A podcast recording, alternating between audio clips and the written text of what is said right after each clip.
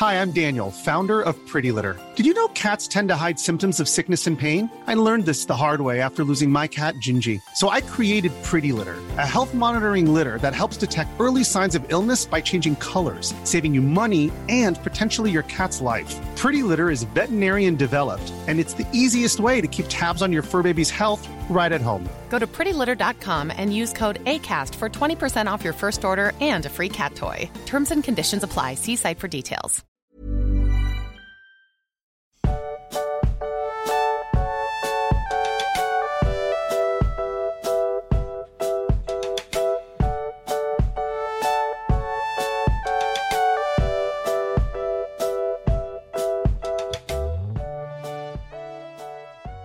Du magst, ich habe heute große Hoffnung, dass du heute die richtigen Fragen stellst und ich heute dutzendfach sagen kann, "Oh, also das, das weiß ich nicht. Hm. Hm. Hm. Ich habe meinen inneren Gerald beschworen. Ich rede heute nur so und mache nur hm. Sagst du nur noch? hm? Mhm. okay, ich halte es nicht aus. Hab's nicht Sehr lange gut. durchgehalten. Nee, hast du nicht. Äh, was ich sagen wollte, lieber Max, dieses Kapitel, du hast es gelesen, das ist quasi ähm, ein Kapitel, über das wir reden können, aber über das wir nicht richtig reden können. Weil alle Fragen, die du vielleicht irgendwie stellen würdest, wären riesiger Spoiler für das, was noch kommt. So viel Tragweite hat dieses Kapitel heute. Ja, das ist tatsächlich, mir ist es beim Lesen aufgefallen, weil ein bisschen was weiß ich ja über die Welt. Ja, Ähm, und, aber ich habe auch so das Gefühl, dass ich da an ganz vielem herumkratze, was noch wichtig ist dann. Also, das ist wirklich, und es, ich bin gespannt, wie die Besprechung heute wird, weil so viel gibt das Kapitel inhaltlich ja eigentlich gar nicht her, tatsächlich. das stimmt, Das ja. lässt sich ja ziemlich gut runterbrechen, aber ich glaube, wir können trotzdem ein wenig äh, schwärmen. Ist heute so ein bisschen Kammerspielartig. Ähm, Max, bevor wir jetzt aber bei Witcher reingehen, ich möchte heute noch einen Podcast empfehlen, der mir empfohlen wurde und ich möchte den einfach mit der, mit der Hobbit-Gemeinde teilen, ähm, mit, den, mit der Hexer-Gemeinde, mit der Zauberinnen-Gemeinde, möchte ich den teilen, weil der mir sehr am Herzen liegt und ich den sehr, sehr gut finde und ich möchte, dass den ganz viele Leute hören. Bist du bereit? Ja. für meinen Tipp. Ich empfehle heute den Podcast Springerstiefel, Fascho oder Punk. Der ist vom Mitteldeutschen Rundfunk gemacht worden. Äh, zum einen, ich weiß gar nicht, wie sein bürgerlicher, Hendrik Bolz heißt er, äh, ist Testo von der wunderbaren Rap-Gruppe Zugezogen Maskulin. Der ist in Stralsund groß geworden. Das ist quasi ein paar Kilometer weiter weg von mir gewesen, wo ich groß geworden bin. Der ist ein Jahr jünger als ich. Und der Podcast dreht sich um die 90er Jahre im Osten und so äh, Subkulturen quasi. Also äh, im Osten ging es dann entweder, entweder hast du nichts mitgemacht, was Subkulturen angeht, oder du bist halt Fascho geworden oder du bist ein Punk geworden. Äh, viel mehr gab es da jetzt nicht. Und ähm, ja, der, der spielt so ein bisschen oder stellt sich so die Frage, warum ist es denn cool gewesen, irgendwie Nazi zu sein in, in Ostdeutschland? Warum konnten die Nazis da so äh, Boden fassen und warum hat die Jugend da so, oder ja, das hat halt so ein Loch gefüllt, ne? Also befasst sich viel mit der Wendezeit, was im Osten so schief gelaufen ist, äh, was da für Probleme aufgekommen sind und dass das dann eben von. Toys. Was? Na, nix. Hast du gerade was Fieses gesagt? Ich habe Toys gesagt. Ach so, ja, passt ja jetzt richtig rein äh, für eine Sache, die mir so am Herzen liegt. Danke, ja, Max. schon. Witze. Aber nee, hört da bitte rein. Äh, großartiger Podcast von Hendrik Bolz und Don Pablo Molemba. Äh, die beiden machen das zusammen. Wohnt der am Bolzplatz? Nee, Max, nein. Hör auf jetzt. Nee, also ganz im Ernst. Das, ist, das klingt spannend. Ist wirklich, ich glaube, wirklich, vor allem, wenn man, da, wenn man da selber so ein bisschen groß geworden ist, in der Nähe dazu. Ja, Aber der erzählt halt einfach für- Sachen, die ich auch kenne. Also das ist Ja, halt aber ich glaube krass. auch für ähm, Menschen, die nicht von da sind, ähm, ist es, glaube ich, interessant, um einfach so ein bisschen was äh, zu verstehen, so wie du gerade Mhm, klingst. Ja.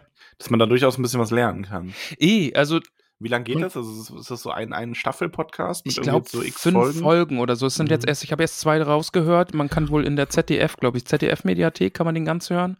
Ähm, aber ich höre es mir einfach Woche für Woche an. Zwei Folgen sind jetzt draußen. Und ja, also es, man sagt immer, ne, also manche Leute bashen ja irgendwie Ossis und sagen, hahaha, Bananen. Weiß ich jetzt nicht, wer sowas macht. Da muss schon eine Pfeife sein, der das so macht. Aber im Schlimm. Osten ist halt einfach wirklich auch echt viel schiefgelaufen und so, ne? Also nach der Wende einfach mal irgendwie jeder, jeder vierte, also vier von fünf Leuten waren irgendwie arbeitslos und haben ihren Arbeitsplatz verloren, weil halt auf einmal der Kapitalismus da war. Und ja, solche Sachen. Aber der einfach, ne? Kapitalismus macht doch alles schön. Ja, genau, genau, ja. Kann man so sehen, liegt man aber leider falsch. Ja, also so Ausverkauf Ja. im Osten, Wende, auf einmal ist irgendwie das Land weg, in dem du gelebt hast und jetzt bist du auf einmal wieder in, in BRD. Ausverkauf Und, an Wänden. Nur die Dächer gibt es nicht dazu. Jesus. Gott, ich tut mir echt leid. Also mir liegt das gerade wirklich, Ja, wirklich ich am weiß. Herzen, auch wenn Max dumme Scherze macht. Also ist wirklich, wirklich schön. Also es wird aus Plattenbauten erzählt und all solche Sachen, die man eben kennt, wenn man so äh, Ende 80er oder, oder in den 80ern irgendwie groß geworden ist oder geboren wurde. Irgendwie, das ist so meine Zeit, ja. Also ich bin 87 geboren, also quasi auch noch in der DDR und dann war die DDR aber weg und ich bin dann quasi 90er und Anfang 2000er so mal meine Jugendzeit gehabt und das halt einfach miterlebt, ne? Also dass diese, dass Neonazis aus dem Nachbardorf irgendwie so eine Faszination haben und äh, Rechtsrock gehört und äh, böse Onkels und die einen sagen, das ist das Gleiche. Piu, piu, piu, piu, Liebe gut. Grüße an äh, Ja, Geekmax. Es ist krass. Ähm, wieso hört Geekmax Onkels? Nein, also der ist eben auch damit so groß geworden. Der ist ja aus dem Frankfurter Bereich gekommen und da sind die ja her. Mhm. Und er hat eben auch diese Jugendzeit gehabt, wo man einfach Onkelslieder mitsingen kann. Ne? Also ich kann Ach immer noch so, Onkels okay. mitsingen. Also das hat sich halt ein- einge eingebrannt, weil man das in der Jugendzeit so viel gehört hat. Ja, ja, gut. Aber Ja. es ist echt krass, wenn man sich überlegt, wie man, wo man so groß wird und was das so aus einem macht. Ja, Ähm, ich meine, ich bin ja zum Beispiel in der Gegend groß geworden. Ich glaube, also vielleicht hat das mich auch so ein bisschen geprägt, was so, ich habe ja null Fremdenfeindlichkeit, hoffe ich, in mir. So, oder zumindest, was heißt null? Ich versuche, so offen wie möglich zu sein. Ich bin aber auch in einer Gegend aufgewachsen, wo richtig viele Gastarbeiterfamilien gelebt haben. mhm. Also halt in x-ter Generation schon. Und wir kamen total gut miteinander aus, ne? Also auch in der Schule oder so, das war dann halt echt egal. Ich glaube, da hatten in jedem AfD-Vorstand, da hatten sich heute die Fußnägel aufkreu au- hochkräuseln, wenn der meine damalige Schulklasse gesehen hätte. Und ja, auf dem Das ist Bolzplatz ist, das halt wurscht, ne? Eh, das ist halt das Verrückte, ne? Also du, in Anführungszeichen, irgendwie im, im, im Osten gab es ja keine Ausländer, ne? Also ich auf dem ostdeutschen Dorf, ich, ich habe ja niemanden irgendwie kennengelernt. Also da gab es dann irgendwie einen Imbiss, wo eine Vietnamesin irgendwie den eine Vietnamesin betrieben hat, so, ne? Also das war so dein, dein Kontakt. ja, aber dann sind Ausländern. Ausländer auch okay, wenn die Ja. für einen kochen. Ja. Äh, Schon so ein bisschen, oder? Das ist nämlich auch so ein Klischee-Ding. Eh, Weißt du, so, natürlich, Ja, ja. ich habe ja nichts gegen die Ausländer. Ich hole mir da immer einen Döner. Ja. Ich will den Typen zwar nicht sehen und ich will nicht mit dem reden, aber ich hole mir da einen Döner. Also, was ist denn da das Problem? Ich bin doch nicht rechts. Ja, es macht vorne und hinten keinen Sinn, aber ich wollte auch einfach nur den Podcast empfehlen, einfach weil das so, ja, Kindheitsgefühle ist jetzt irgendwie das falsche Wort bei so einem Thema, aber ich fühle Sag mich den da, Namen nochmal. Äh, also ich fühle mich da sehr verbunden, den Satz wollte ich noch zu Ende bringen. Der Podcast heißt Springerstiefel, Fascho oder Punk. Genau. Springerstiefel, Fasche oder Punk. Eine Reise in Ramons Kindheit, könnte man fast sagen. ähm, mehr oder weniger wie eine Reise, die auch ein weißhaariger Hexer heute macht, Äh, wenn ich er wollte über sagen- seine Kindheit redet. Ach, jetzt habe ich so schön hier den ja, Übergang richtig cooler gemacht, Übergang. Ne? Aber ich wollte noch sagen, dass Kenny mir den Podcast empfohlen hat und dafür nochmal vielen Dank. Äh, den habe ich mir direkt angehört und finde ihn großartig. Aber ja, du hast da gerade so einen Übergang gemacht zum Witcher, über den wir heute reden wollen. Genau. Ja. Denn es ist wieder Hexerzeit. Deswegen. hm. Hm, Ja, Max, dieses Kapitel, ich habe es gerade eingangs schon gesagt, das hat so viel Tragweite. Ähm, ist, äh, das ist so ein Kapitel, wenn man alles durch hat, dann muss man das nochmal besprechen. Also nicht, dass wir jetzt vorhaben, irgendwie alles vom Hexer zu besprechen und alles zu lesen. Wobei wir äh, offen lassen, wie weit wir beim Hexer gehen. Ne? Also wir werden zwar auf jeden Fall, wenn wir mit diesem Buch fertig sind, uns einem anderen Autoren widmen. Scheibenwelt. Aber das heißt ja nicht, dass wir nicht an irgendeinem Punkt in diesem Podcast nochmal zum Hexer zurückkehren. Richtig. Wir machen das ja noch ein paar Jährchen, haben wir so beschlossen, ne? Ja, schon. Also Ja. bis zur Rente, Minimum. Wir haben gerade gesagt, wir nehmen ja immer so zehn Minuten für Steady auf, bevor wir jetzt hier in den Podcast starten. Und äh, da haben wir jetzt unsere Sugar Mamas und Sugar Daddies, die wir jetzt einfach Sugar Hobbits nennen. Und äh, ja, denen sind wir jetzt was schuldig. Ne? Also Steady? das, Was ist denn Steady? Ach Max, gut, dass du fragst. Steady ist so eine Plattform, du, du hast bestimmt schon mal Patreon gehört, aber Steady ist die deutsche Alternative zu Patreon und du kannst äh, auf die, unsere Steady-Seite gehen, weil wir haben da Mhm. nämlich eine Steady-Seite, das ist steady.com slash tollkühn, glaube ich, oder? Mit UE. Mhm. Ähm, das kannst du ja mal kurz recherchieren, während ich dir Ich erkläre, was recherchiere. Steady ist. Und da kann man so verschiedene Pakete auswählen und uns da unterstützen, finanziell, weil das Ganze ist so groß geworden, dass das jetzt ein Nebenjob für uns ist und das ermöglicht uns quasi dann jetzt hier die Zeit äh, woanders wegzukreuzen, dass wir jetzt hier dann äh, ja nebenjobmäßig an diesem Podcast arbeiten. Ne? Zwei Folgen pro Woche, Woche. Zwei Folgen pro Woche. Ja, und ganz viel Zusatzcontent tatsächlich. Äh, also tatsächlich, nur, ja. ähm, ich finde, wir haben da inzwischen eine schöne Balance, habe ich dir letztens schon gesagt. Der Content, der bei Steady drin ist, das ist alles kein Buchclub-Content. Bis Ja. auf äh, so sexy Bookclub, aber es sind halt Sachen, die wir auch nicht öffentlich bereden können, weil wir das zu hot ist. Ja, weil wir dann nur Too hot to handle, quasi. Ja, Ähm, ich habe da so eine kleine Kategorie. äh, Ich habe da eine Folge schon rausgebracht. äh, Da rede ich ein bisschen über Musik, die mich sehr begeistert. Mal gucken, was da noch so kommen wird. Und du schickst Sprachnachrichten an die Hobbits. Die äh, Idee finde ich sehr, sehr schön. Ja, kann man auch alles in einem eigenen St äh, Spotify-Feed dann haben quasi. Genau, ja. Also sehr, sehr schöne Sache und ja, dass man seinen Hobbit- oder Zauberinnennamen kriegt, ist natürlich noch ein schöner Bonus. Eben drum. Und dann Tassen stehen ja jetzt als nächstes an. Das, ist- da haben wir mit Detlef wieder zusammengearbeitet. Der hat ein wunderbares Motiv gebastelt. Und da kriegen dann alle UnterstützerInnen in den bestimmten Tiers, kriegen dann bald ihre Tasse zugeschickt. Ähm, ja, Sticker, all solche Sachen. Mal ein Audiogruß. Und äh, was wir jetzt, äh, wo wir jetzt zu übergegangen sind, wir widmen dann quasi jetzt eine Steady-Folge äh, einem Hobbit, der uns unterstützt und ein Thema vorgibt. Und da reden wir dann auch in unsere 10 Minuten drüber. Ja, Ja. also da passiert noch eine Menge. steady.de slash tollkühn mit OE minus Podcast. Ah ja, genau. Oder ihr guckt einfach in die Folgenbeschreibung, da ist der Link auch drin. So, jetzt ist aber hier genug. Das war übrigens nicht abgesprochen. Ne? Wir sind einfach so spontan Werbungsgenies. Richtig Unser krass. Marketing Ja, tropft ja. uns aus den Poren. Ja, nicht nur aus den Poren. Naja. Ja. Aber ich möchte jetzt nicht die Stimme der Vernunft sein, indem ich sage, wir sollten noch mal mit dem Buch anfangen. Apropos Stimme der Vernunft. Ist eine schöne Stimme der Vernunft, muss ich sagen, denn Äh, Gerald erzählt uns einfach mal, ja, wer ist er eigentlich? Er ist Gerald. Nein, einfach nur Gerald, der hat keinen Nachnamen. Äh, das Ganze erzählt er der äh, Iola, oder? Ja, genau. Und ich muss sagen, ich mag die Stimmen der Vernunft. Mhm. Ähm, weil die sind so, ich mag, dass die alle so ein bisschen unterschiedlichen Stil haben. Ja. Also die zweite und die dritte, die waren sich ja von der Art her noch recht ähnlich, aber ich fand die erste war dann schon wieder so ein bisschen, die hatte so diesen etwas träumerischen Anfang und hier haben wir jetzt diesen einen langen Monolog und Mhm. sowas mag ich, wenn man da dann so diese, dieses Atemholen zwischen den einzelnen Kurzgeschichten nutzt, um so eine kleine Geschichte in der Geschichte weiterzuschreiben, aber so ein bisschen mit so Perspektiven experimentiert. Ja, es ist Monolog, genau, weil Gerald erzählt in einem Schwung Iola alles, was sie wissen möchte oder was er erahnt, ihr zu sagen. Vielleicht ist das ja auch diese, mh, diese Seance, was sie machen, dieses Iola lauscht in ihn hinein. Macht er das mit ihr? War das sie? Also sie war ja auch die, mit der im ersten Kapitel Knickknack, intim ja. geworden ist. Ja, genau. Das ist Iola, ja. Iola ist ja die, die das Schweigegelübde abgelegt hat und ähm, die, die eben auch diese Gabe hat, in die Leute hineinzuhorchen. Mhm.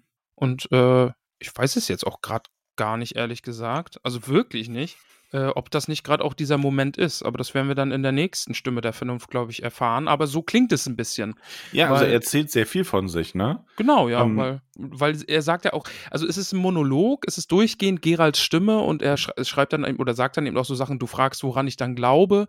Ähm, und er sagt, ich glaube an das Schwert. Und also es ist so ein bisschen Frage-Antwort, ohne dass Iola wirklich fragt. Ich weiß jetzt nicht, ob sie ihm die Fragen quasi in den Kopf schiebt oder ob Gerald erahnt, was sie fragen könnte und einfach weiter erzählt. Und Ich glaube, ja. das ist so ein bisschen, also ich habe das jetzt so gelesen, dass Gerald quasi erzählt und diese Fragen einfach selber weiß, dass die gestellt werden würden oder Mhm. so. ja, so kann Ne, es ich auch meine, du kennst das ja auch, wenn du irgendwas erzählst, ne, so und dann so, ja, ihr fragt euch sicher, welche diese Situation kam. ja, genau. Aber dazu muss ich erstmal die Geschichte von den drei Hühnchen und äh, der Schlangengrube erzählen. Ah, ja, ja, das ist eine gute Geschichte, aber die erzählst du an einer anderen Stelle. Muss ich, weil ich muss mir die erst ausdenken. Oh, das hättest du doch jetzt nicht sagen müssen. Dann hätten jetzt alle das nächste Mal wieder eingeschaltet in der Hoffnung, die Geschichte von den drei Hühnchen und der Schlangengrube zu hören. Ja. Naja. Aber man kann es ja ein bisschen zusammenfassen. Gerald erzählt seine Geschichte und hauptsächlich das, wie er zum Hexer geworden ist. Denn er war nie, nicht immer ein Hexer und äh, er heißt Gerald und einfach nur Gerald, äh, lebt in Kermorhen. Das ist die Heimatstadt der Hexer, eine, eine Festung, die ist aber zerfallen, da ist nicht mehr viel von übrig. Ähm, wir hören von Wesemir, seinem, seinem Mentor, seinem Vater, Ähm, Das finde ich übrigens sehr schön, wie ihn wirklich einfach so, ja, er ist mein Vater. So, ja, natürlich nicht mein richtiger Vater. mhm. Aber was macht das schon aus? Den anderen hat er nicht gekannt und das kümmert ihn deswegen auch nicht. Ja, und Gerald erzählt dann auch davon, äh, dass er die Experimente überlebt hat, die Kräuterprobe, die alle Hexe, ähm, also die, die Kinder, die nach Kaer Morhen gebracht werden, äh, werden dieser Hexerprobe, dieser Kräuterprobe unterzogen. Die meisten sterben, nur manche überleben diese Experimente. Gerald war sogar so stark, dass sie noch andere Sachen an ihm ausprobiert haben und seitdem sind seine Haare eben weiß und er hat Ja. die Hexeraugen dadurch gekriegt und äh, ja.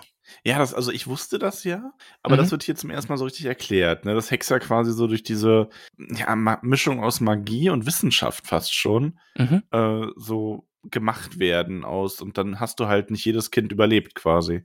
Genau. Ist ja Und- jetzt auch nicht so schön. Er wurde dann auch am Schwert ausgebildet, äh, Monsterkunde, alles, was ein Hexer eben wissen muss. Und dann ist er ausgeritten in die weite Welt, um eben Hexersachen zu machen. Und berichtet dann auch davon, ja, es erklärt so ein bisschen die Sache, ne, ja, er mischt sich nicht in fremde Angelegenheiten ein. Das lernt er dadurch, dass äh, eine Frau von Männern bedroht wird und äh, er sich dann eben einmischt und Männer dort tötet. Äh, die, die überleben, laufen weg voller Entsetzen und die Frau, die ihn sieht, die läuft dann auch weg und alle sind einfach nur völlig, völlig überfordert damit, wie brutal der Hexer gerade da Menschen getötet hat. Ja. Ja, das ist also, genau, er hat hier wirklich dieses ganz konkrete Beispiel und ich finde es ganz krass, weil gerade, sage ich mal, beim, ich kenne Geralt halt mehr so aus der Serie. So. Und da finde ich zu diesen, er erzählt sich selber, wenn du den hier selber so als jungen Geralt vernimmst, dann ist das ja fast schon so ein idealistischer Weltverbesserer. So, so, er will da rausgehen und er will den Leuten helfen und das erste Mal, dass er das dann macht, endet darin, dass irgendwie das Opfer, das er gerettet hat, äh, einen Heulkrampf kriegt, wenn es ihn Mhm. sieht und äh, ihr Vater weggelaufen ist. Also das ist halt schon so ein, ja, es ist ja auch dann hinterher echt ein bisschen, ähm, um je älter er wird, desto mehr scheint er da ja auch so ein bisschen abgestumpft zu sein, weil hinterher hat ihn es ja nicht mehr unbedingt so viel interessiert. Ja. Also nicht gar nicht, aber ne, da war er dann auch schnell dabei, mal Leute umzubringen und so. Und ich finde dann hier auch ganz spannend, ist dann die, äh, die, die Frage, stellt der Iola, langweile ich dich? Und dann, oder er sagt dann auch, ich brauche dieses Gespräch, ich brauche es wirklich. Und man merkt halt auch einfach, dass die Sachen den guten Geralt auch beschäftigen. Ne? Er ist halt nicht einfach diese stumpfe Killermaschine. Ähm, nee, er ist, er ist schon auch noch mehr. Ja. Ja. Ja, er sagt das ja mehrmals, ne, dass er hier so, dass er das braucht. Also, Mhm. dass er vielleicht, muss er da einfach, und vielleicht braucht er wirklich jemanden, der ihm gar nicht dazwischen reden kann, weil er das einfach mal mit sich selber besprechen muss. Ja. Ja, er berichtet dann eben auch davon, Monster getötet zu haben. Ja, viel mehr ist Er redet hier auch von dem Übel, ne, also, Ah, genau, ja. Natürlich, das, das haben wir in der Geschichte davor, ne? Dass er auch Das ist so immer das kleinere. Übel zu wählen. ja, Ja. nennt sich dann selbst den Schlechter vom Blaviken wieder, also, Mhm. Ja, Ja. das scheint da so ein bisschen mit zu hadern, so allgemein. Ähm, ich finde übrigens ganz schön, dass er auch mal erzählt, wie das mit den beiden Schwertern ist, die er hat. Mhm. Ähm, das ist ja eins davon irgendwie aus, äh, wie nennt er das, dieses, ähm, das Meteoritenstahl oder hat das einen speziellen Namen? Also, es ist das Silberschwert eigentlich, ne? Also, er hat ein Silberschwert und ein Stahlschwert. Und das ist halt, er sagt ja auch, ne, dass ein äh, Meteorit vom Himmel gefallen und aus diesem Metall wurde dann eben das Schwert geschmiedet. Ähm, falsch, fälschlicherweise angenommen ist das nur für Monster. Aber nein, manche Monster werden auch durch das Stahlschwert verletzt. Aber es ist eben eine, ja, eine magische Klinge einfach, ne? Also, Aber das, das. Stahlschwert ist das vom Meteoriten, oder? Und die Silberklinge ist einfach Silber. Jetzt bin ich selbst kurz verwirrt. Wo steht denn das nochmal? Also er schreibt also relativ am Anfang, es gibt Ungeheuer, die man nur mit einer Silberklinge verletzen kann, aber es gibt auch welche, für die Eisen tödlich ist. Nein, Iola, nicht jedes Eisen, sondern allein solches, Ah, das ja. von einem Mhm. Meteoriten stammt. Stimmt, ja, dann ist ein Stahlschwert aus Meteoriteneisen. Ja. Genau, und weil er erzählt ja. ja. auch so, wie, also er, man erfährt ja auch, dass das Schwert so ganz leicht ist und so. Also das fand ich eigentlich ganz, ganz interessant, dass nicht nur dieses Silberschwert irgendwie besonders ist, sondern dass das halt auch ein besonderer Stahl ist. Genau, also Silber gegen Monster, aber ein anderes Stahlschwert eben auch gegen Monster und äh, auch gegen Menschen, wenn die es dann brauchen. Ja. Ja. Ja, und er ähm, will dann am Ende, also er endet dann, er ist so ein bisschen, das hat jetzt nicht so einen wirklichen, ja, am Ende erzählt er von Sintra, ne? Und er Mhm. würde dann niemals mehr zurückgehen. Und ähm, er erzählt von einem Kind, das im Mai geboren sein muss, um das äh, Belletane-Fest herum, genau wie Jennifer. Bam, bam, bam. Der Name, der natürlich sehr wichtig ist in der Hexersaga. Ja, das ist diese äh, heiße Rothaarige, ne? Hm, genau, ja. Jetzt weißt du mal, wie das ist, wenn man veräppelt wird. Ja, genau, die ist das.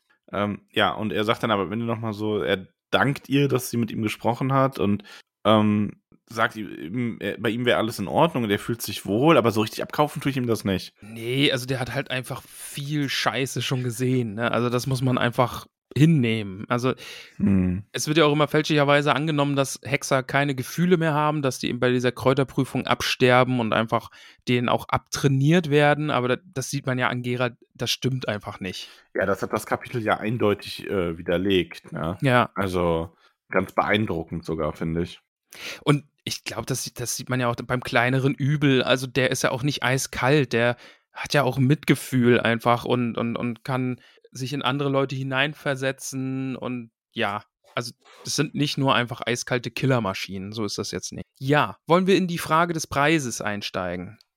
Der Preis ist heiß. Der Preis ist heiß, quasi genau. Ja. Äh, aus den Spielen auch eine wunderbare Szene, dass Gerald im Badezuber sitzt und jemand ihn rasiert und dann dafür sorgt, dass er ähm, entsprechend angekleidet wird. Und so starten wir auch, ne? Mit einem nackten Gerald im Seifenwasser. Mm, Badezuber Mm. Gerald. Und glaub- jemand. 99% der HörerInnen müssten gerade an eine bestimmte Szene aus der Serie denken. Mhm. Und nun stellt euch vor, dass ich dort sitze. Hi. Fänd ich genauso hot. Hm. Okay. Gut. Ich mag aber diesen. Einstieg übrigens. Der erste Satz so, der Hexer hatte ein Messer an der Kehle. Und alle Lesenden so, Was? Und Ja, dann so, nee, er lag im ja. Seifenwasser. Und so, ah. Ah, er wird von einem Barbier mit einer viel zu stumpfen Klinge gerade rasiert. Mhm. Ähm, steigt dann auch Das aus. ist übrigens richtig ätzend, mit einer viel zu stummen Klinge ja, rasiert richtig schlimm, ja. Ah. Ja, wird dann abgetrocknet und soll sich eben ordentlich anziehen. Dann, wie wir dann auch gleich erfahren, wird er vor die Königin treten.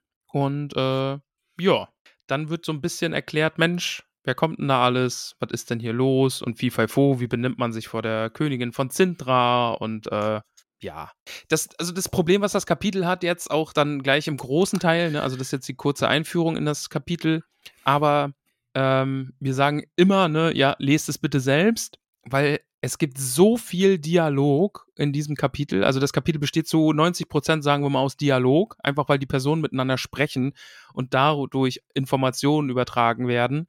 Ähm, ist jetzt doof, wenn wir nacherzählen, was die Leute einfach sagen. Ne? Also das, da können wir, glaube ich, nicht so ins Detail gehen.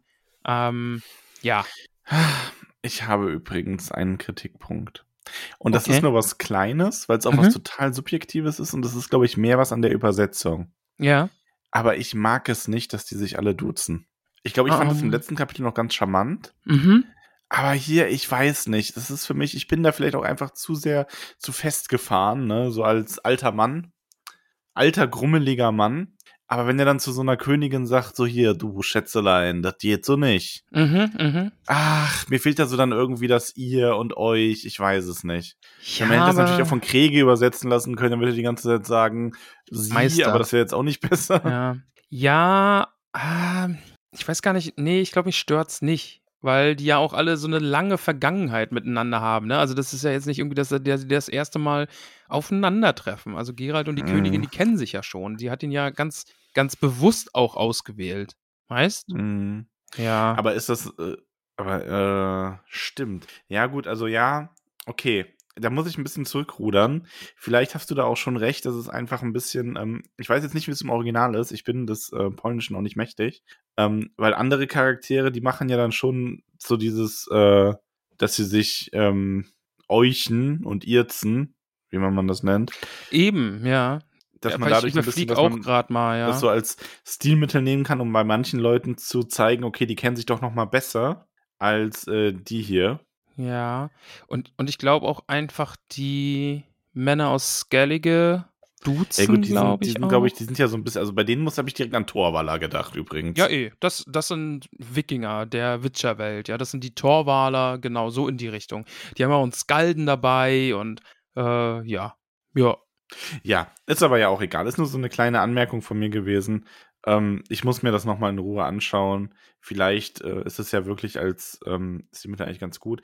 Gerald wird jedenfalls äh, gewaschen und angezogen. Der kriegt ganz bestimmte Kleidung und wird dann eben von diesem Kämmerer oder Kastellan wird er dann zur Königin gebracht, beziehungsweise ihm wird auch erklärt, dass er eben äh, an diesem Bankett teilnehmen soll. Mhm. Und, Und- da wird sich ein bisschen drum rumgedruckst, warum eigentlich. Also Genau, es, wird halt, es ist halt klar, dass die nicht Prinzessin, aufgeklärt, ja. Also die Prinzessin Pavetta, die wird halt 15 und soll jetzt vermählt werden. Mhm. Genau, also die Königin hat jetzt quasi eingeladen, Sintra muss immer von einem Mann regiert werden, Sintra braucht einen König und äh, das bedeutet jetzt quasi die Pavetta, die Tochter der Königin, also die Prinzessin, die kriegt jetzt hier einen Mann ausgesucht und der wird dann der zukünftige König von Sintra. Ja, Hm. so soll das hier ablaufen. Schön finde ich hier übrigens diese erste Andeutung auf den Igel, Mhm. weil der Kastellan ja so sagt, ja, hier gibt es schon irgendwie so eine Gestalt, die hier nachts rumspuken soll. Und die Leute haben schon gesagt, jetzt sieht irgendwie aus wie ein großer Igel, mit, also Stacheln wie ein Igel Ja. und streift nachts durchs Schloss umher und rasselt mit den Ketten. Es ächzt und stöhnt in den Zimmern. Jetzt wissen ja, wir wissen nachher auch, warum es echt und stöhnt Ja. in den Zimmern. Aber ja. Ähm, der erste Teil ist jetzt dann viel, viel Dialog zwischen Gerald und äh, der Königin. Kalante. Genau, Kalent, Kalante. Ja. Kalante, genau, Königin Kalante von Zintra. Äh, dazu muss man sagen, Gerald ist nicht als Gerald da, sondern als Ravix von Vierhorn. Ähm, als ein, Ali also ein Alias. Er wird als Ritter dort vorgestellt, hat eben deshalb die feine Kleidung, sitzt neben der Königin, kann sich mit ihr unterhalten. Sie sagt ihm auch hier, ähm, ich habe dich aus einem bestimmten Grund hergeholt. Guck mal hier, ich habe dir sogar ein Schwert versteckt. Es ist dein Schwert. Ne? Mhm. Ich habe dein Schwert hier an den, den Stuhl anbringen lassen, auf dem du sitzt, weil vielleicht könntest du es brauchen. Und dann wiederkehrendes Motiv einfach auch. Gerald sagt direkt, du, hör mal, ich bin kein Mörder, ich bin kein Söldner, den du anheuern kannst, um hier jemanden zu ermeucheln. ja, die beiden tanzen so ein bisschen, ne? Sehr, sie Weil's, tanzen sehr. Ähm, sehr darum geht, so, so Gerald dann so, ja, ich glaube, du hast mich wieder, du hast wie viele meinen Beruf verwechselt. Sie ist aber auch echt nicht auf den Kopf gefallen. Ähm, sehr schön auch diese unterschiedlichen Arten, wie sie immer beschrieben wird, wie sie lächelt mhm. für Gerald. Ja.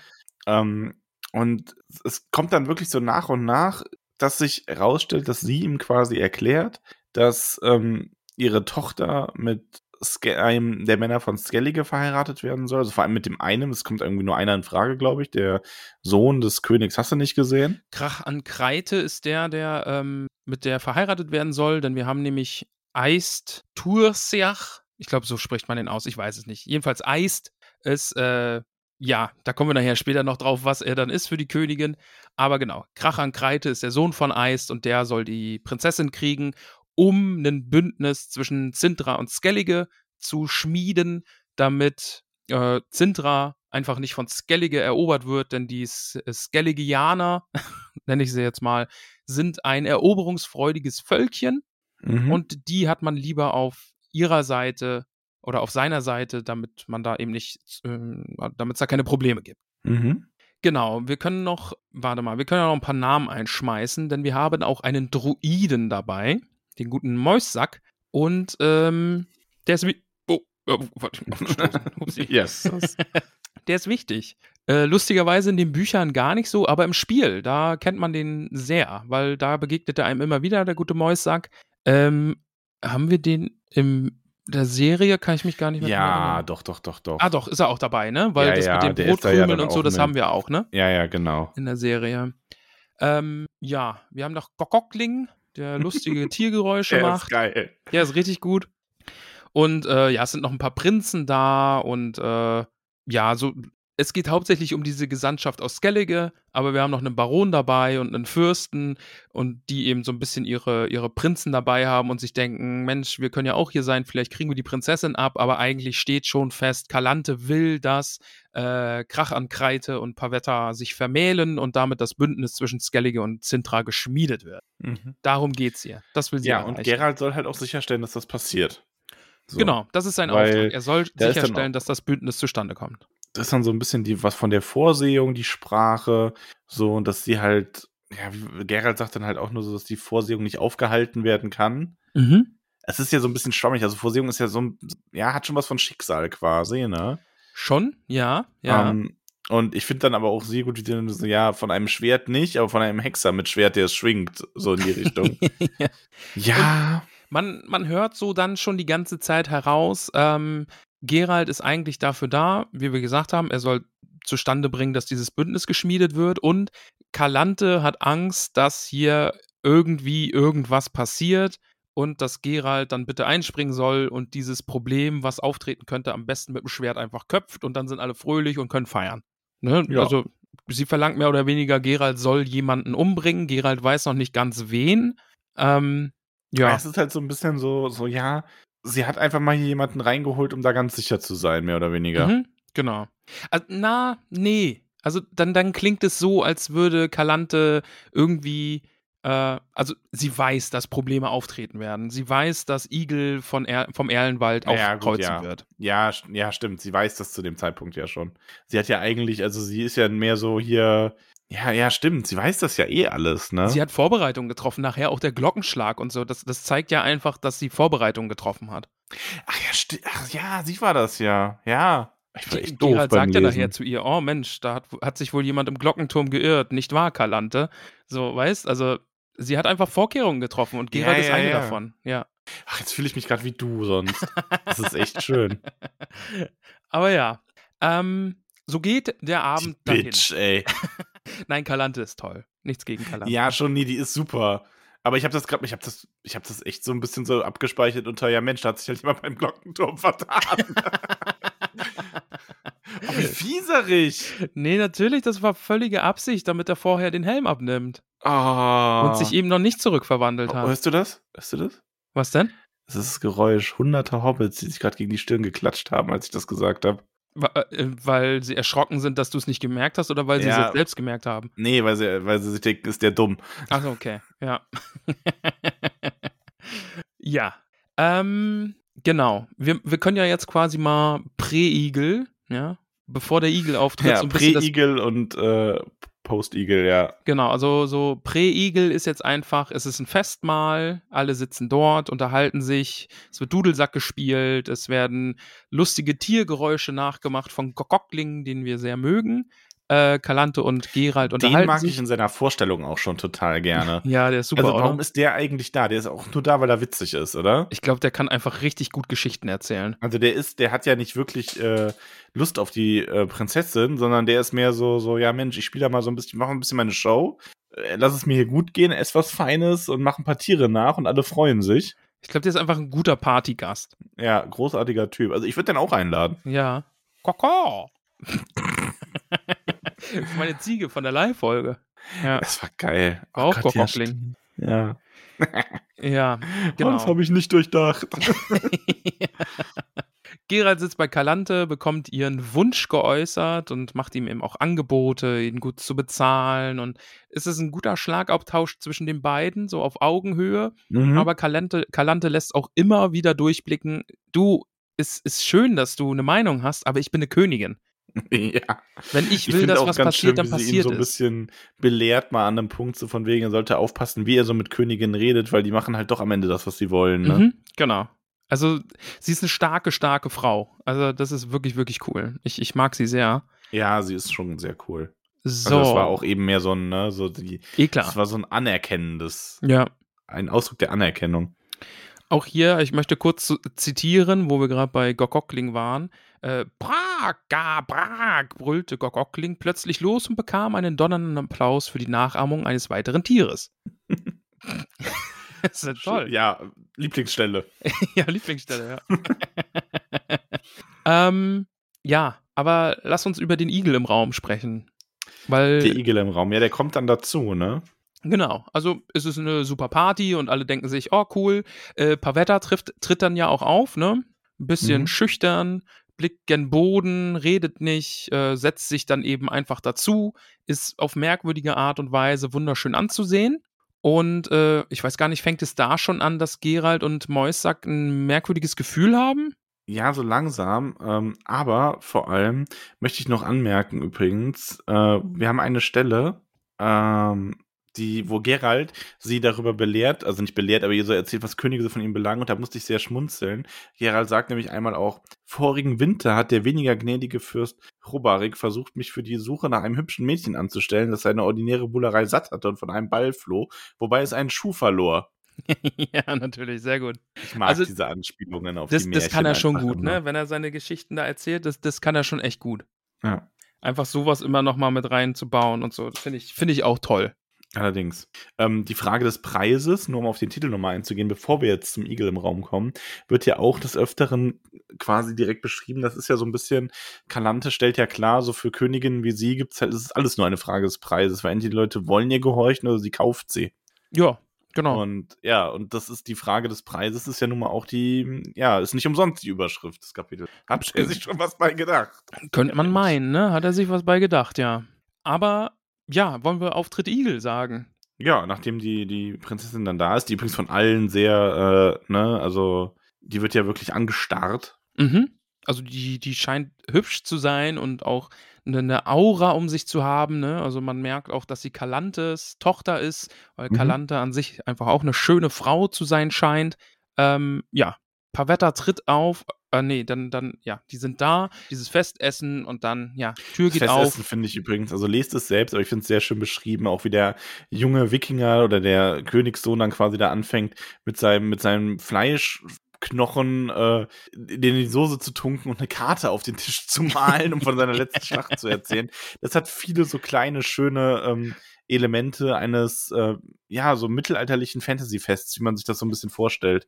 So wie wenn wir Hobbits zusammensitzen. Und man könnte auch so ein bisschen ähm, so moderne Rollenbilder auch reinbringen, ne? Natürlich sitzen da diese sehr, sehr männlichen Männer an den Tischen und malen Karten auf und reden über Schlachten und machen Tiergeräusche, aber die mächtigste Person ist einfach die Königin, die an ihrem Thron sitzt und äh, über Leben und Tod entscheiden kann, ja? Hm. Wie wir dann eben auch sehen, ne? Also es ist natürlich äh, auch irgendwie schön, starke Frauenbilder da irgendwie zu haben und so, so klassische Männerbilder, aber dann trotzdem die Frau, die, die Königin ist dann trotzdem einfach die, die, die alle Fäden in der Hand hält.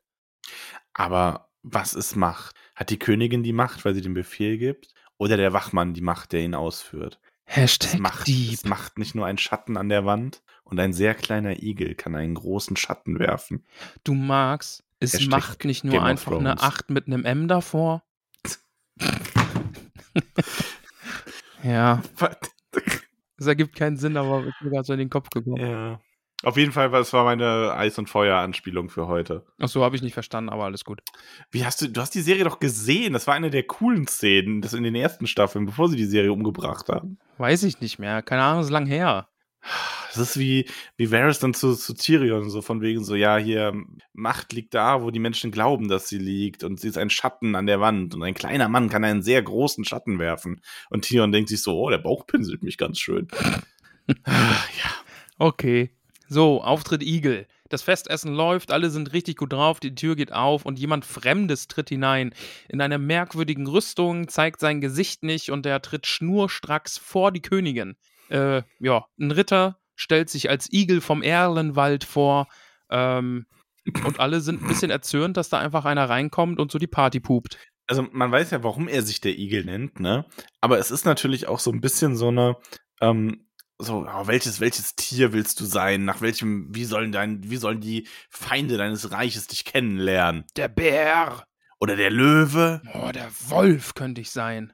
Nein, ich möchte der Igel sein. Ich bin der Igel.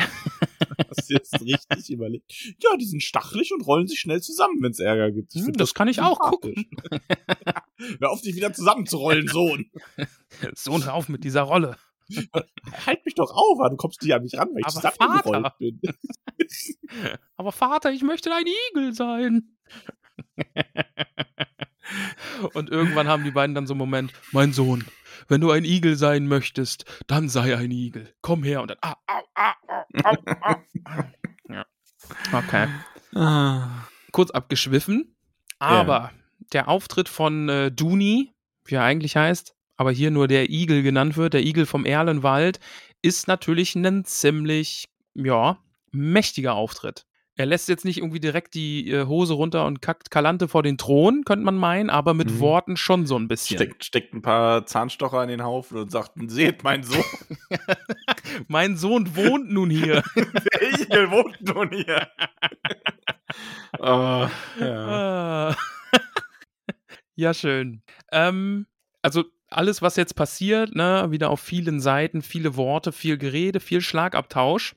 Aber im Endeffekt geht es darum, dass der Herr Igel vom Erlenwald sagt, liebe Kalante, ich bin hier, um mir deine Tochter zu holen, denn die wurde mir versprochen. Genau. Die gehört Also, jetzt mir. Was ich sehr cool finde, ist diese Reaktionen auch der anderen. Unter anderem auch diesem Älteren aus Skellige, der ja dann hinterher mit Kalante anbandelt. Ähm, der scheint ja auch ein sehr ehrenvoller Mann zu sein. Und der ist ja dann auch direkt so, als sie dann so ein bisschen so, also Kalante ist halt, also der Igel erzählt seine Geschichte, ne, so hier, ich habe vor vielen, vielen Jahren eurem Mann das Leben gerettet und ähm, er versprach mir das Geschenk der, oder ich verlangte, oder er bot mir an, das Geschenk der Überraschung. Ähm, das ist ja quasi so ein, ich finde das Konzept übrigens total cool. Das ist ja quasi sowas so von wegen, ja, ähm, du schuldest mir einfach nur das, was du als nächstes unverhofft vorfindest, wenn du nach Hause kommst. Mhm. Das kann dann irgendwie sein, so von wegen, ach guck mal, unsere Nachbarin hat uns einen Sack Eier geschenkt oder eine Packung Kartoffeln, umgekehrt, meine ich. Ähm, Sack Kartoffeln oder ein paar Karton Eier. Es kann aber auch sowas sein wie, Schatz, ich bin schwanger. Ja, zu dem Kind habe ich eine schlechte Nachricht. Genau. Also Das gehört uns nicht. dieses, äh, dieses Geschenk kann ja auf zwei Arten passieren. Das wird ja auch erklärt. Zum einen, irgendwie kann man sagen, ja, das, was du äh, äh, als erstes vorfindest, oder wenn du nach Hause kommst, das kann irgendwie sein, dass einem die Tochter in die Arme läuft oder dass einem der Hund entgegenläuft oder man den Liebhaber seiner Frau äh, beim Abhauen erwischt. Das sind dann Sachen, die einem zuerst begegnen, wenn man nach Hause kommt. Oder eben, wie es jetzt hier der Fall war, das, was du äh, zurückgelassen hast, aber nicht erwartest. So wird es, glaube ich, ver, ver, äh, ver, ich habe kurz, kurz Brainfart. So wird es formuliert, glaube ich, ne? Äh, das, was du zurückgelassen hast, aber nicht erwartest oder so. Jedenfalls, womit du nicht rechnest, dass es da ist, wenn du wieder zurückkommst. Und das kann dann in dem Fall einfach mal auch ähm, ein Kind sein. Ne? Denn der Mhm. gute König konnte nicht bis neun zählen, sagt die gute Kalante ja. Finde ich sehr schön. Und äh, als er dann eben zurückkam, äh, war es seine Tochter, also die, die Ja. schwangere Frau. Und damit war das quasi das, was er dem Igel versprochen hat. Ja, und äh, sie drückt sich da ja so ein bisschen drum. Mhm. Aber im Endeffekt muss sie zugestehen, dass das schon stimmt und auch so Leute wie Eist, also dieser ältere Skelliger, also ich glaube, so alt ist der jetzt nicht, aber halt älter als der Junge, den er begleitet, der ist dann halt so, so ja, sowas muss man schon ehren. Also das, Mhm. das ist schon wichtig, ne? Das ist so ein bisschen, ich meine, wir wissen es ja, wir kennen das ja noch aus dem Herrn der Ringe, ähm, Worte, Versprechen und Eide sind Macht. Ja, auf jeden Fall. Aber was ist Macht dran, ey? Genau. Ähm, ja, ich finde dann auch sehr schön, ne? ähm, Kalante versucht sich da ja immer wieder rauszureden. Sie wirft äh, dem Igel ja auch vor, oh, hast du meinem sterbenden Mann irgendwelche Versprechen abgerungen, bevor du ihn gerettet hast? Und Igel sagt, nein, ich habe ihn gerettet. Und äh, der König bestand darauf, mir etwas zu geben. Und dann ging, lief es eben auf diese, dieses, äh, über Mhm. diese Überraschung hin, ne? Also die, wie wird es genannt? Gesetz der Überraschung? Nee, Geschenk der Überraschung? Geschenk der Überraschung, oder? Ja. Äh, Gesetz der Überraschung ist es genau. So, also nach ja. Geschenk eben nach dem Gesetz der Überraschung. Mhm. Und äh, ja, der König gesteht es auf dem Todesbett. Also der König wird vom, von der Pest dahin gerafft und äh, äh, erzählt seiner Frau, also Kalante, dann eben auf dem Sterbebett davon, dass er mehr oder weniger das Kind verhökert hat. Doof. Ja, Doof, ja. Kalante Äh, wusste während, des also ganzen, während des ganzen Schlagabtauschs da haben übrigens Gerald und Moisak so ein bisschen, die sind so ein bisschen, irgendwas ist hier komisch. Die haben ein flaues Gefühl im Magen, ne? Die blicken sich Ja. immer mal wieder an und Moisak lässt die Krümel vor Gerald umhertanzen und malt Runen auf den Tisch, die Gerald lesen kann. Das ist ziemlich cool übrigens. Ist ein Power-Move. Würde bei mir nicht klappen, denn ich hinterlasse keine Krümel. Nee. Denn du schieb, du hakst Kiefer aus und verschlingst mit einem Happen. Ein großer Haps. Nein, das tue ich nicht. Ich habe es dir bewiesen auf dem Happening. Ja, Äh, auf dem Zeugentag. so ist es. Ja, aber das ist halt, das ist wichtig, weil da entfesselt sich dann später noch ganz schön was. Im wahrsten Sinne, ja. Ähm, ja. Ja. Es geht eben darum, ich bin hier, ich möchte deine Tochter mitnehmen. Wäre das nicht schön? Die wurde mir versprochen, löse äh, das Versprechen ein und alle sind glücklich. Ja. Aber Kalante Ja, hat da dann- natürlich keinen Bock drauf. Ja, und dann ist aber auch noch ein Ass im Ärmel da. Denn das Wichtige ist wohl, ähm, also wie das, die, die Tochter muss da irgendwie noch zustimmen.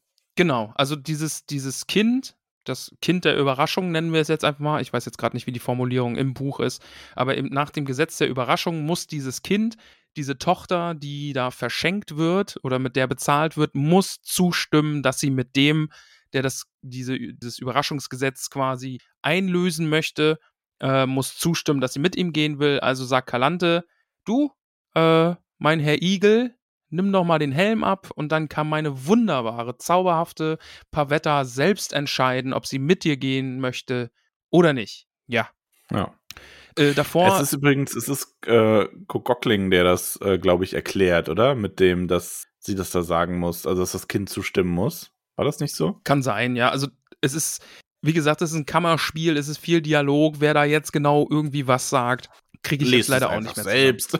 Lest es ähm, selbst. ich möchte an. nur, ich möchte nur noch auch hier den, ich liebe das einfach so dieses, ähm, wie er, wie äh, Gockling dann erzählt, so denkt auch an Civelena, die mit Hilfe des Gnoms Rumpelstillt Königin von Medina wurde und ihm dafür ihr erstes Kind versprach. Ja, ja, großartig. Ja, aber er, genau, er erzählt halt vor allem deswegen diese Geschichte, weil sie hat halt das auch nicht dran gehalten, ne? so wie Kalante das jetzt äh, Mhm. überlegt. Und äh, die sind dann halt kurz darauf gestorben. Also es ist keine gute Idee. Eben. Äh, Igel oder Duni äh, sagt eben auch noch, ja, äh, also Kalante sagt ja zu ihm, äh, was, was fällt dir überhaupt ein? Du bist ein Ritter, trittst vor deine Königin und setzt nicht mal den Helm ab. Und Igel sagt darauf, ja, äh, wenn Mitternacht ist, dann kann ich den Helm absetzen, super gern, aber mein ritterlicher Schwur verbietet mir, dass ich ihn vorher absetze. Und dann Ja, vor allem hat Kalante versucht ja immer noch so den nächsten Trick, ne? genau, ja. es ist ja. dieses, also sie hat ja, sie gesteht ja dann irgendwann ein, ja gut, das gab's alles und das stimmt alles und ich bin auch eine Königin und jetzt muss darüber morgen der Rat entscheiden. Ähm, und sie stellt dann so ein bisschen Raum, dass man das hier da ganz schön als Beleidigung auffassen könnte. Und jetzt könnte hier ja irgendwie so ein unbekannter Ritter auch mal sich zu Wort melden, ne, quasi. ja. Und äh, Gerald steht auch auf und der Igel, also Duni versteht das auch direkt so, so nach dem Motto, ja, ich nehme deine Herausforderung an, ne? Und Gerald ist so, ich hab dich überhaupt nicht herausgefordert. Dann ganz ruhig. so, so, Gerald! Über, vergisst dann sogar, ihn richtig anzusprechen. Ja, ja. Ähm, ja, das ist doch, also Gerald ist halt auch irgendwie immer cool. Ja, super cool. Aber dann schlägt es offenbar zwölf. Ne? Also der Glockenturm läutet, es wurde genug Zeit geschunden. Äh, Duni kann seinen Helm absetzen. Ganz kurz nur. Ja. Gerald ist übrigens der, der das sagt, mit dem, dass sie da selber zustimmen muss. Ah, okay. Dann ist es, ja. Ja. Gerald ist halt auch einfach klug, ne? Der kennt sich aus mit solchen äh, Vorherbestimmungen. Da müssen wir nachher auch nochmal drüber reden, was Moisak nämlich sagt zu der ganzen Sache mit dem, mit dem Kind der Überraschung. Und ich weiß immer, ich, ich habe leider vergessen, wie das hier genannt wird. Ist ja auch egal. Kind der Vorhersehung, glaube ich. Kann das Mhm. sein? Kind der Kann Vorhersehung. sein. Ich glaube ja. Jedenfalls, es schlägt zwölf. Äh, Duni ist jetzt quasi erlaubt, seinen Helm abzusetzen und er entblößt sein Igelgesicht. Ja, der hat eine lange Schnauze, der hat Stacheln auf dem Kopf, der hat ein Fell im Gesicht, hat Knopfaugen an der Seite, der sieht halt einfach aus wie ein Igel Mhm. in der Rüstung. Und alle sind so, Ja, aber er, er macht dann, er, er Mike droppt dann erstmal vor Kalante noch, ne? Also, ähm, weil er sagt dann so, so, ja, hier, so sehe ich aus. Und genau das hast du auch gewusst, Kalante. Ähm, denn er muss, denn dein Mann muss beschrieben haben, wem er sein Leben verlang, verda ähm, verdankt. Und sie hat sich gut vorbereitet. Ähm, du hast diesen, wolltest diesen Attentäter auf mich äh, hetzen. mhm. Äh, also hier, oder die anderen, den Hexer im Petto hattest du auch. Ähm, du wolltest mich hier demütigen und betrügen, aber du hast dich nur selber gedemütigt. Und ähm, tja, dann ist erstmal große Überraschung, weil ähm, sie steht dann auf und ist hier so von wegen, ja, hier, Pavetta, äh, du siehst, was für ein Wesen das ist. Ähm, sag ja und du wirst Beute dieses Ungeheuers, sag nein und du wirst sie nie mehr zu Gesicht bekommen. Mhm. Und es ist dann immer wieder, dann ist halt nochmal stärker von dieser Kraft die Rede, die die ganze Zeit schon so ein bisschen Es sich im brodelt. Raum. Ja, und dann wird es immer deutlicher, die Krümel formen sich zu dem Wort Vorsicht für Gerald. Mhm. Ja, ja. Und äh, Kalente verlangt nochmal Pavetta, antworte.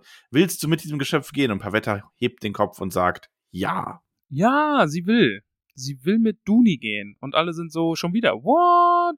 Geht ja mal gar Ja. nicht. Ja. Äh, wir müssen unbedingt noch, also man kann es ja jetzt schon auch dann auflösen, diese Sache mit dem Turmschlag, ne? Also Duni muss sich ja dran halten, weil er hat gesagt, wenn es zwölf schlägt, dann kann ich meinen Helm absetzen und er wird von Kalante aufgefordert, als die Turmuhr dann zwölf schlägt. Und Kalante weiß natürlich, dass er ein Igelgesicht hat und dieser böse Zufall, wie äh, Gerald nachher ja dann auch sagt, Mensch, da kann sich ja mal jemand in der Turmuhr geirrt haben, nicht wahr, Kalante? Äh, ist natürlich alles ein ausgeklügelter Plan, um jetzt Pavetta zu zeigen, nee, mit dem willst du nicht gehen, der ist ein Igelgesicht. Mhm. Den willst du doch bestimmt gar nicht. Geh nicht mit so einem Monster. Ja. Ähm, denn dazu muss man sagen, Duni, also der Igel vom Erlenwald, würde sich nach 12 Uhr, also wenn die Turmuhr 12 schlägt, verwandelt er sich in einen Menschen zurück, bis die Sonne aufgeht, also bis zum Morgengrauen. Und dann ist er tagsüber eben die ganze Zeit der Igelmann. Auch blöd. Auch blöd, ja. Aber ist der, ist der als Igel richtig, richtig schnell und läuft die ganze Zeit durch Ringe? Ja, aber der rollt sich dann immer und macht. Ist der dann der Herr der Ringe? Boah, okay. Aber ich mache heute richtig, ich mache heute richtig den Ramon irgendwie. Ja. Ich habe keine Ahnung und rede nur dumm daher. Du bist jetzt Sonic into Herr der Ringe, ey. Ja. Jesus. ah. Wie du richtig sagst, Pavetta sagt, yo, ich will mit Igel gehen, den finde ich dufte. Ja. Ich hab Bock auf den. Und alle so, what? Nö, das wollen wir nicht. Ja, vor allem also auch Krach an Kreite springt halt auf. Was? Was soll das? Was, was ist denn hier? Was ist denn hier los? Was ist denn hier los? Ja. Ähm, ihre weiße Hand und seine Hand. Äh, die Prinzessin mit diesem stacheligen Stinktier, mit diesem Schweinerüssel. Mhm, mhm. Also, die sind ähm, wirklich sehr, ja, die sind sehr unerpicht über Eagles Antwort so, ja, hier, dann kommt jetzt mit, ne, leg deine Hand in meine und dann gehen wir. Dann gehen wir. Die Sache ist ja damit jetzt besiegelt, denn äh, das Kind der Vorsehung hat gesagt, jo, ich hätte dich voll gern und nimm mich mit und dann brennen wir durch und alles ist schön. Äh, wichtig auch noch, er sagt ja auch gar nicht, er will Zintra gar nicht haben. Er will nicht König werden, er will einfach nur Pavetta. Ne? Also, ja. das ist ja auch so eine Sache, die Kalante ihm vorwirft. Kommst du hier rein, willst die äh, Prinzessin haben, um das Königreich zu beherrschen, aber da sagt Duni dann eben auch, nope, äh, ich hab's nicht so mit, mit Herrscherei, ich will das gar nicht. Am Ende will ich irgendwie noch den ganzen Kontinent erobern, das ist ja mal richtiger Quatsch, da habe ich gar keinen Bock drauf. Ähm, ja, mag er nicht. Also will er auch nicht den Königsstuhl, sondern nur seine wunderbare Pavetta. Ja. Oh. Und dann, äh, shit hits the fan, wie man in Frankreich sagt, geht's richtig los. wie man in Frankreich sagt. Du bist so ein Dulli, ey. ja, das sagt man überhaupt nicht. Da sagt man oh, Chititefan. Chitefan. Chititefan, ja. Chitefan, sagt man da, genau. Ja, also weil, genau, also die, die Leute stehen auf, ähm, der andere Ritter äh, reinfahren, ist auch so, hier, werft ihn den Hunden vor, Kalante ruft die Wachen. Ja. Und dann geht's auf einmal alles los. Ähm, die sind aber auch, also Gockling ist äh, pro äh, Eagle, oder? Habe ich schon richtig gelesen, ne? Natürlich, also da, da, das ist jetzt nicht einfach, dass alle auf den Igel losgehen, sondern die merken ja jetzt auch, ey, das kannst du nicht bringen, ne? Also der ist absolut im Recht. Das, was ja. da passiert, du kannst ihn jetzt nicht umbringen, weil dann ziehst du den Zorn aller Götter auf uns. Du kannst da jetzt nicht so einen Scheiß machen, weil doof. Weil richtig, also im Grunde, im Grunde ähm, kann man sagen, der eine Satz beschreibt es sehr gut. Äh, alle sprangen auf, ohne recht zu wissen, was sie tun sollten. ja, das trifft wirklich gut, ja. Ist eine sehr undurchsichtige Situation da gerade, aber alle wissen, hier darf jetzt nicht das passieren, was Kalante vorhat, weil dann sind wir irgendwie alle verdammt. Ja.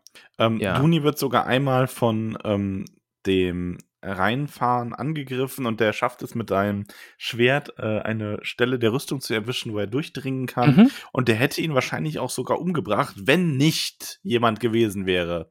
Superman, äh, Geralt, also als Superman quasi, stehst du? Ja, ja, verstehe ich. Ja. Ähm, springt da ähm, auf den Tisch, rennt über den Tisch, macht alles kaputt dabei und äh, springt dem in den Weg und hält ihn davon ab, den armen Igel umzubringen. Zwischendurch brüllt Eist äh, Turseach mal, das schickt sich nicht. Was ich auch sehr geil finde. Weil sowas. Alles prügelt sich, das schickt sich nicht. Höret auf. Ah.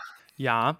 Ähm, dieses Gefühl, ne, also Moisack geht der Arsch ziemlich auf Grundeis, weil da brodelt es immer mehr und es brodelt immer mehr. Und als dann Duni auch noch verletzt wird, ruft Pavetta nach Duni und dann bricht es los. Ja. Ähm, Tische erheben sich, da finde ich auch, ich weiß gar nicht mehr genau, wer das ist mit diesem, äh, dass er sich auch irgendwie einen Tisch schnappt und dann ein Bein abreißt vom Tisch, um damit dann auf Leute einzuprügeln. Äh, ich glaube, das ist auch Eist. Den Stimmt, das mag kann- ich sehr. Ja, Ja. Das stimmt, das ist Eis. Eist ja. ist, äh, Eis ist großartig. Ja, aber genau, hier geht es jetzt richtig los. Man könnte sagen, Next Level äh, Chitit de Fond Mhm. kommt als nächstes. Ja. Denn Pavetta haut einmal richtig einen raus. Ja, sie schreit und lässt eine Kraft los, die hier noch nicht näher beschrieben wird. Ähm, offenbar hat sie magische Fähigkeiten. Wir erfahren nachher auch, dass das in der Familie liegt. Kalante wurde da übersprungen, äh, aber Pavetta hat offensichtlich magische Kräfte und hat die jetzt hier, als Duni in Gefahr ist und droht zu sterben, schreit sie und äh, lässt ihre Kraft los und ja, Gegenstände erheben sich in die Luft und fliegen als Geschosse durch die Luft und äh, treffen Leute, verletzen Leute. Und dann ist es an Moissack und Gerald, irgendwas zu unternehmen. Ja.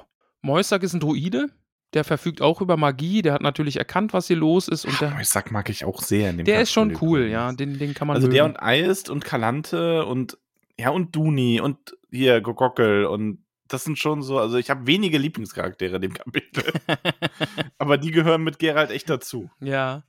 Ja, sind, also wie gesagt, es sind auch einfach wirklich, wirklich wichtige Figuren unter diesen Personen, die da gerade anwesend sind. Also es ist schon auch ein Who is Who der Witcher-Geschichte und äh, die weittragende Ereignisse mit sich bringen.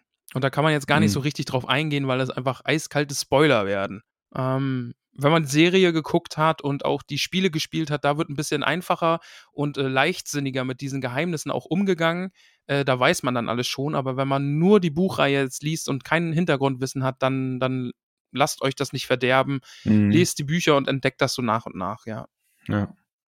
Ja, Moisak und Gerald machen sich daran, diese Kraft zu bannen. Moisak hat so ein, so ein, ich weiß gar nicht mehr, was ist das äh, für ein Gehölz, aber er hat so eine, so eine Route dabei, offensichtlich was Magisches. Und ähm, Gerald und er machen dann gemeinsame Arbeit, stürzen sich auf Pavetta. Äh, um die ist so eine, so eine grüne, was, wie wird das beschrieben, so eine grüne Blase, so eine grüne, so ein, Ja, also auch so Blitze, die da durchzucken. Ja. Das ist übrigens ein Weißdornzweigstab. ah ja, ein Weißdornstab, Drachenherz, Drachenherzkern, geschmeidig, siebeneinhalb Zoll. Nee, Moment, falsches, falsches Franchise. Ey, das kenne ich. nice. Gerald und Moisack gelingt es dann mit einer letzten Anstrengung, diese, diese grüne Kuppel um Pavetta zu zerschlagen. Der Zauber ist gebrochen, alles fällt wieder zu Boden, es kehrt wieder Ruhe ein in dieses Chaos. Äh, Pavetta äh, stürzt auf den Boden. Ähm, ja, und damit ist dann quasi diese, dieses Chaos wieder gebannt. Ne? Also Moisack und Gerald gelingt es, diese Kraft einfach wieder zu bannen, die Pavetta da mehr oder weniger unfreiwillig losgelassen hat. Mhm. Ja, alle sind dann so, uiuiui, das war jetzt ganz schön wild. ähm,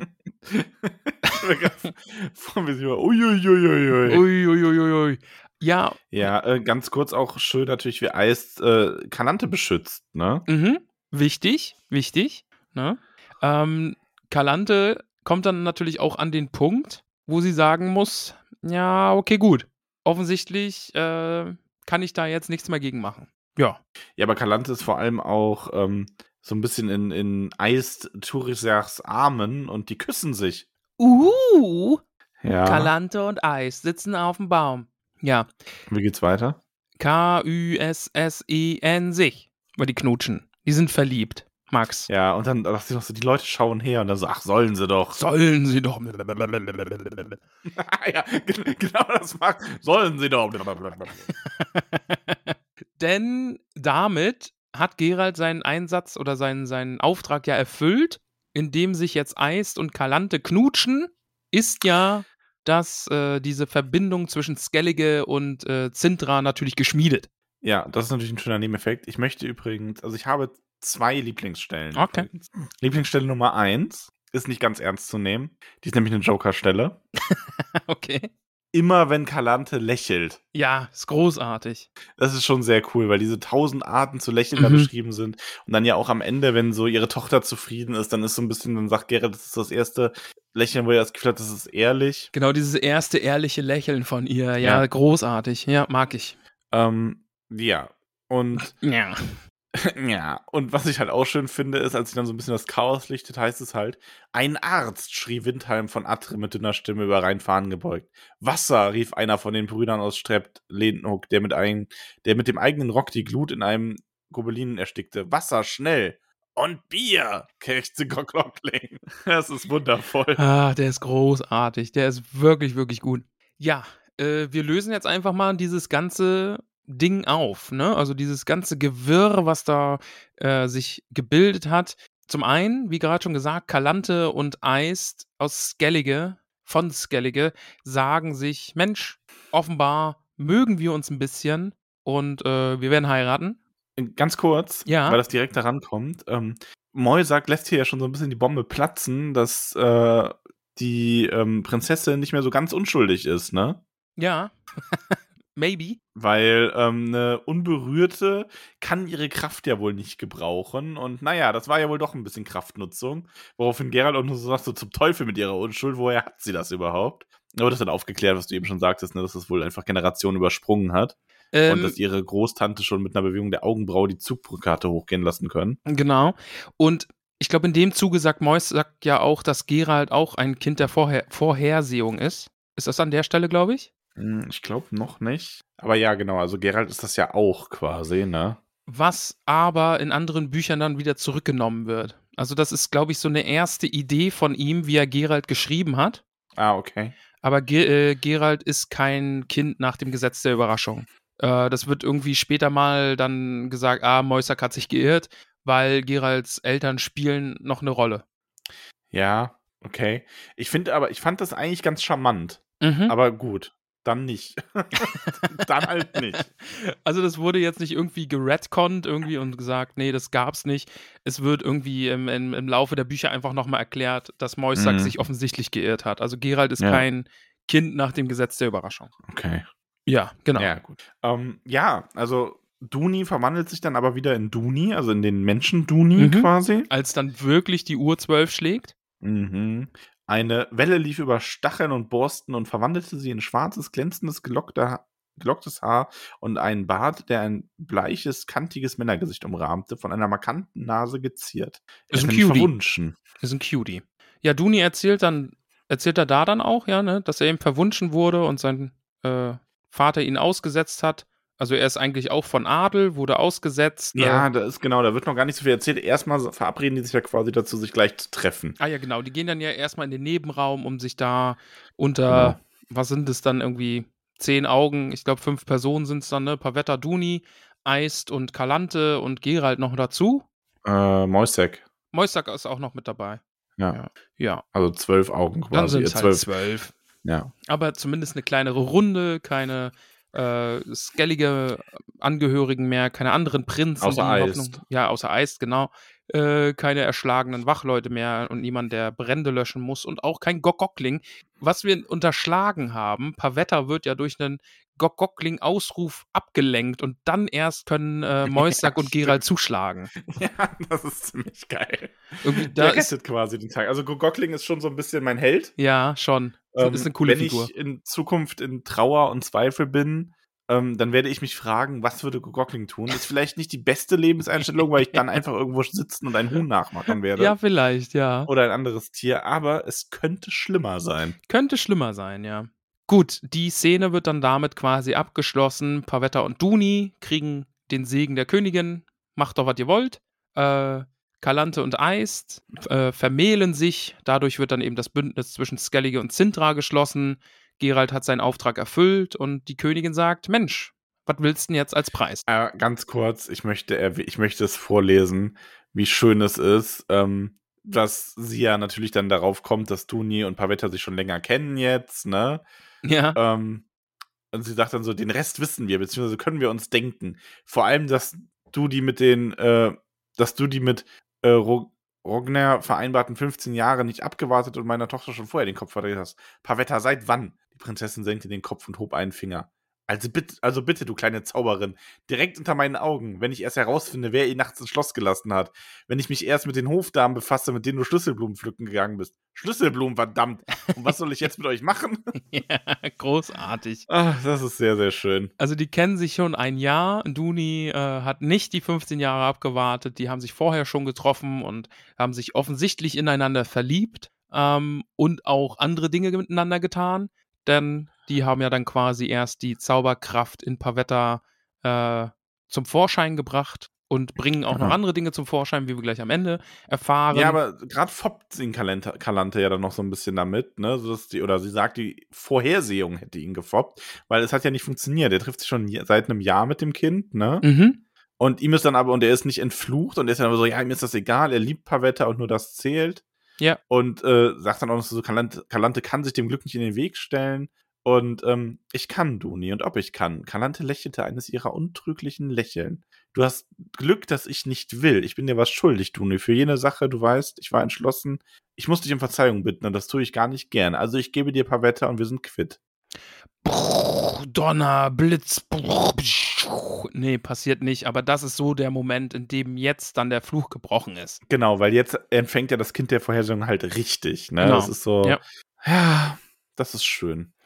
Es und ist dann schön. kommt halt auch noch raus, dass Kalante und äh, Eist sich äh, vermählen wollen. Mhm. Und das ist natürlich dann auch schön, ähm, äh, dass sie, äh, ja, dass sie dann doch mit Skellinge verbunden ist, Genau. wie sie es geplant hat. Vor allem Mois sagt dann auch schon mit diesem Einwurf so, ha, der Apfel fällt nicht weit vom Stamm, ne?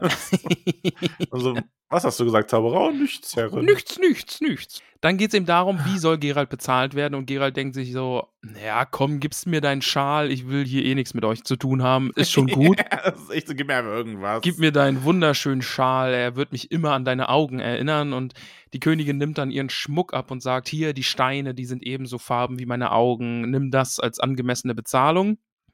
Und äh, dann äh, tritt Duni auf den Plan und sagt, Hexer, du hast mir mein Leben gerettet, auch, Mhm. auch ich schulde dir etwas. Gerald ist so, ach komm, lass mal gut sein, hier, Ende gut, alles gut. Aber Duni Ist besteht das drauf. vorher, dass äh, Duni auffällt, dass er sich nicht zurückverwandelt? Äh, ich glaube, ja, das ist dann Weil jetzt. das finde ich sehr, sehr süß. Ähm, weil Gerald, also es ist dann irgendwie so, irgendwer sagt ja so, hier der Morgen dämmert, ne, und alle sehen sich auf einmal zu Duni und Pavetta, die so stehen und er verwandelt sich nicht, ne, und Gerald und Moisek schauen sich dann an und beide müssen dann lachen, ne?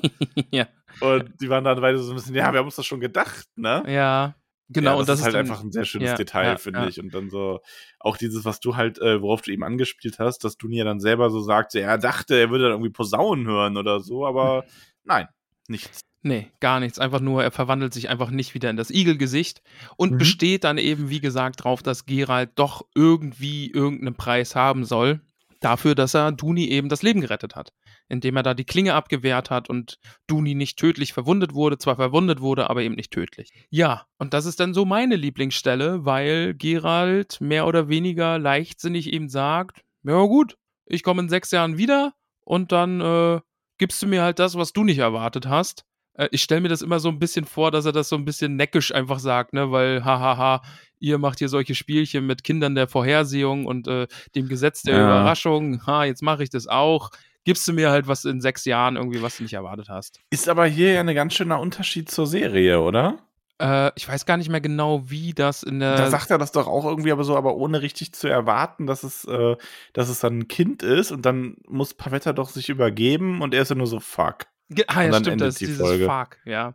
Ja, hier sagt es Gerald halt einfach, ne, Mensch, ich nehme Kind, weil wir Hexer sind wenige.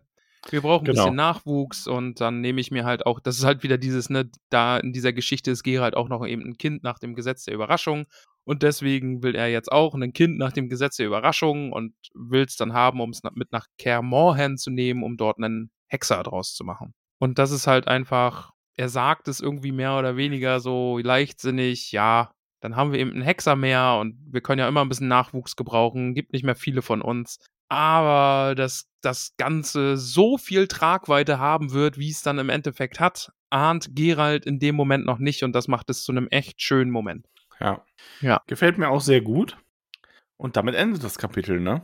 Ja, also Also die Kurzgeschichte eher. Ich sage immer Kapitel, aber ich glaube, ihr wisst Genau, also. Gerald sagt ja, ne, hier von wegen, ich will dann halt einen Nachwuchs und in sechs Jahren komme ich wieder und alle so, wie Pavetta, hä? Und alle gucken sie so an, bist du, bist du? Und ja, Pavetta ist ganz offensichtlich schwanger und kriegt ein Kind und Gerald wird es sich in sechs Jahren dann holen und einen Hexer draus machen. Glaubt er. Ja, Hm, lernen wir das Kind noch kennen? das weiß ich nicht, lieber Max. Hm. Spielt Duni noch eine Rolle? Hm, das weiß ich nicht. Hm. Spielt Moisek noch eine Rolle? Im Buch nicht so groß. Ah, okay. Ja. Also der ist in. Spielt die Vorhersehung noch eine Rolle? Ah, Max, das weiß ich nicht. Das kann ich jetzt nicht sagen. Aber sag mal, dieses, was sie da gemacht hat, also Pavetta, ne? War das Magie? Oh, Max, hm, das weiß ich nicht, ob das Magie war. Echt? Ich glaube schon. Nee, war Magie, aber war das ganz einfache Magie? Hm, weiß ich Mhm. nicht.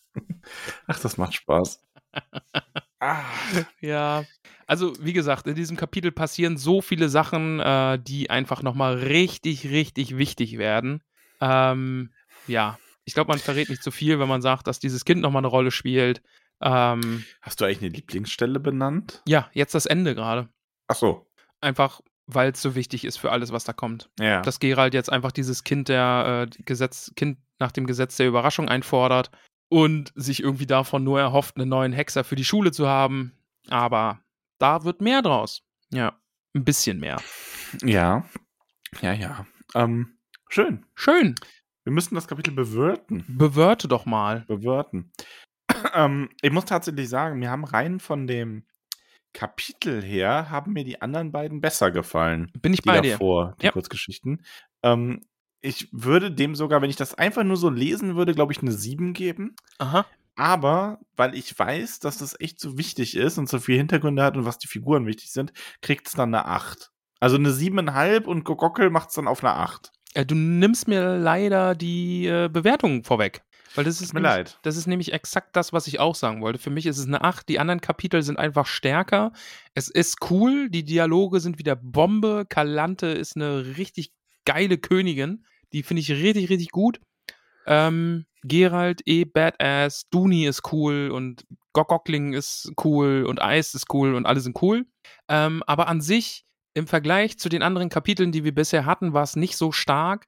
Aber mit dem Blick darauf, was aus diesem Kapitel alles entsteht und nochmal eine Rolle spielt, ist es halt einfach richtig, richtig krass. Mhm. Und äh, ja, ich würde auch sagen, eine 8 wird dem gerecht. Ja, Ja. Haben wir es sehr gut gemacht. Übernächste Woche, also nächste Woche geht es weiter mit ähm, den Kinderhurins, unseren kleinen Exkurs im Silmarillion, bevor wir dann das Silmarillion abschließen werden. Happy Turin, wie ich immer sage. Happy Turin.